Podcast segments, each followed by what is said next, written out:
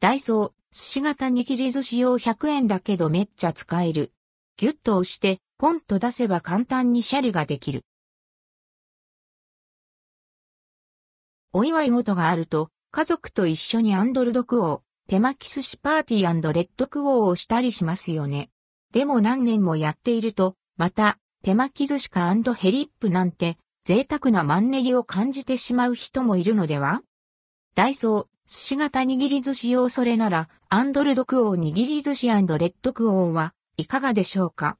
ダイソーで販売されている寿司型握り寿司用税込み108円を試してみたところ、めちゃくちゃ簡単に、しかも楽しく、シャリができて、自宅で握り寿司を作ることができました。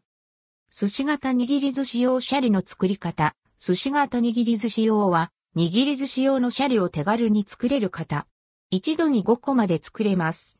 容器の中に用意しておいたご飯、酢飯を入れ、押し蓋をはめて、押すだけ。大事なのは、詰めるご飯の量をしっかり見極めること。入れすぎると、シャリがぎゅうぎゅうに硬くなって食感が落ちてしまいます。程よく空気を抱き込むように、ふんわり軽く盛りましょう。そうしたら押し蓋を乗せて、上からぎゅっと押します。全体にバランスよく力が加わるように両手で押すのがベター。蓋を外してお皿の上でトレイをひっくり返し、爪の部分を押して中のご飯を押し出せば、 and hellip お寿司のシャリが5個完成。ここに買ってきたお刺身を乗せればお寿司の出来上がりです。お寿司の出来栄え食べてみると、 and hellip 思った以上にうまい。ふんわり空気を抱き込んだシャリは、噛むとハラハラっと口の中でほどけます。